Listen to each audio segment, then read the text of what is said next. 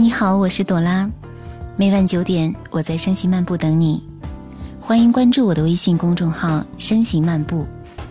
今天要给大家分享的书是《夜航西飞》。这是一本我很喜欢的书。在这本书里，我看到了一个女侠，看到了一个感性的女侠。我喜欢她书里描述那匹马，充满灵性的马。还有，独自驾驶飞机飞越非洲、飞越太平洋，那份英勇和果敢。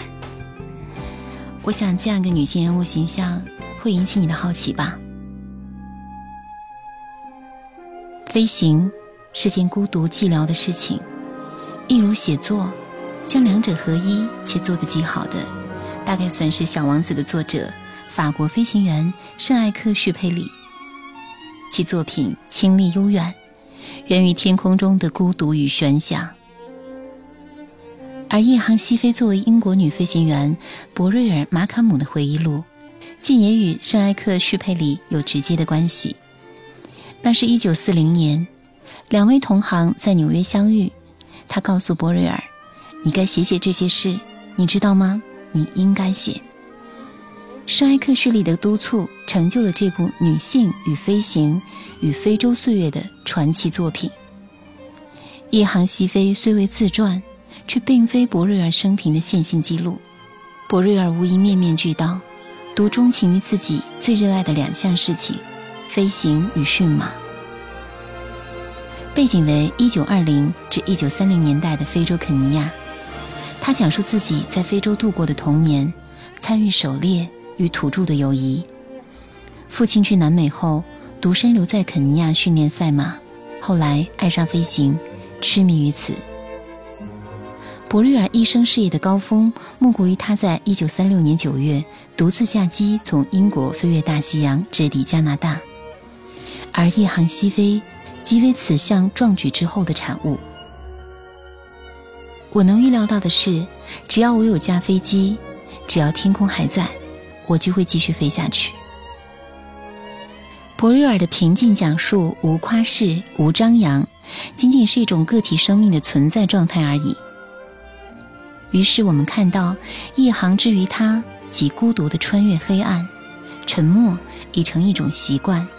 在天空中，昔日生活的地球悄然隐去，飞机变为博瑞尔的星球，如小王子一样，自己是唯一的居民。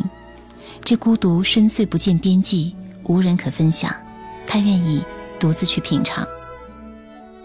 博瑞尔此种遗世而独立的精神状态，似乎离普通人有些遥远，但却意外地叩击了我们许多人心中沉睡已久的寄望。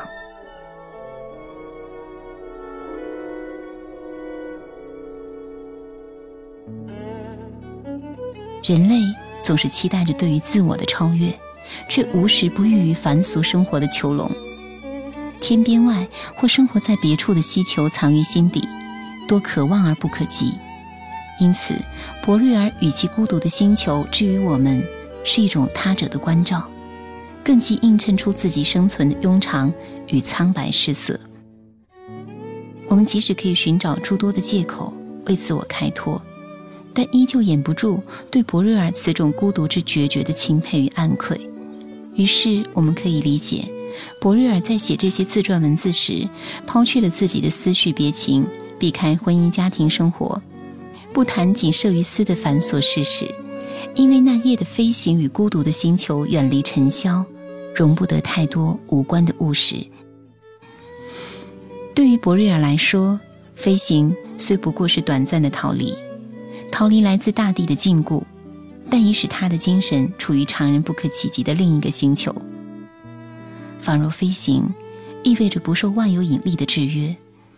可能等你过完自己的一生，到最后却发现了解别人胜过了解你自己。你学会观察他人，但你从不观察自己，因为你在与孤独苦苦抗争。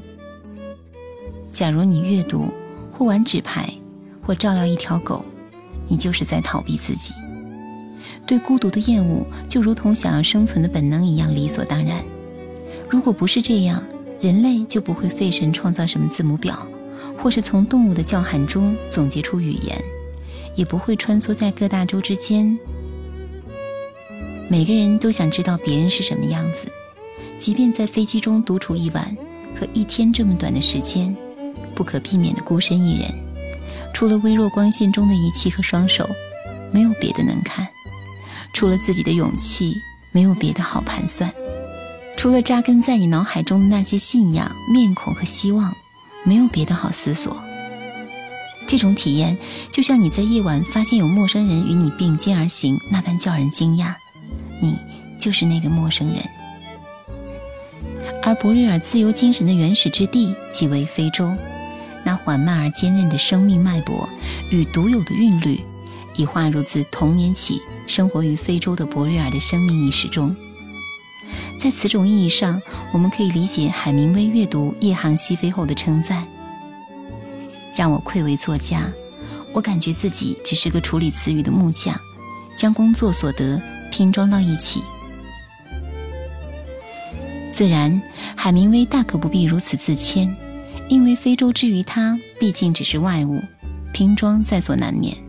而博瑞尔的非洲流淌于其血液及萦绕梦中，因其纯净，更见感人。夜航西飞中，我们看到博瑞尔一生热爱飞行，热爱驯马，虽亦有于亲情和友情的描述。却远不及前者的浓烈与有力。我们不免猜想，在与烈马的相处中，在漫漫黑夜的飞行中，博瑞尔是否对人世间产生出许多失望？相信别人的存在，反而成了毫不理性的想象。于是，他将目光更多的投注到自己钟爱的事物上。这种孤独决绝而单纯，虽远离尘嚣，却为世人念兹在兹。视为自我心性的曲折投影。博瑞尔有女人特有的细腻柔软，文字间深情贯穿始终，那种深情如静水深流，深沉厚重。他无意去感动任何人，毫不在乎如何让情感达到高潮。同时，给我们讲故事的人，博瑞尔有着大多属于卓越男性才有的面对命运淡然谈笑的胸怀。讲故事。对他来讲，就像骑马，或者驾驶飞机，由他握着缰绳或操纵杆，穿越森林，穿越云层，穿越无际的孤独，徐徐前行。博瑞尔或许会暗暗羡慕有人圣埃克绪佩里驾机消失于茫茫天空中的生命结局，因为他的人生历程太过漫长，漫长的已令自己有些不耐烦。不过还好，他终老于非洲这片土地，还有烈马相伴。一航西飞只是博瑞尔旅程中一点偶然的书写，却渗透着他痴缠一生的寂寞与梦想。在微弱的光芒中洒下希望，为孤独的星球带来一朵玫瑰，献给自己，亦无意间惠及世人。或许，我们阅读博瑞尔。即是在眺望那个清冷却迷人的星球，也是反观忙碌的自己，看看曾经的天边外的梦想，是否还有依稀火星，还是仅仅留下了灰烬？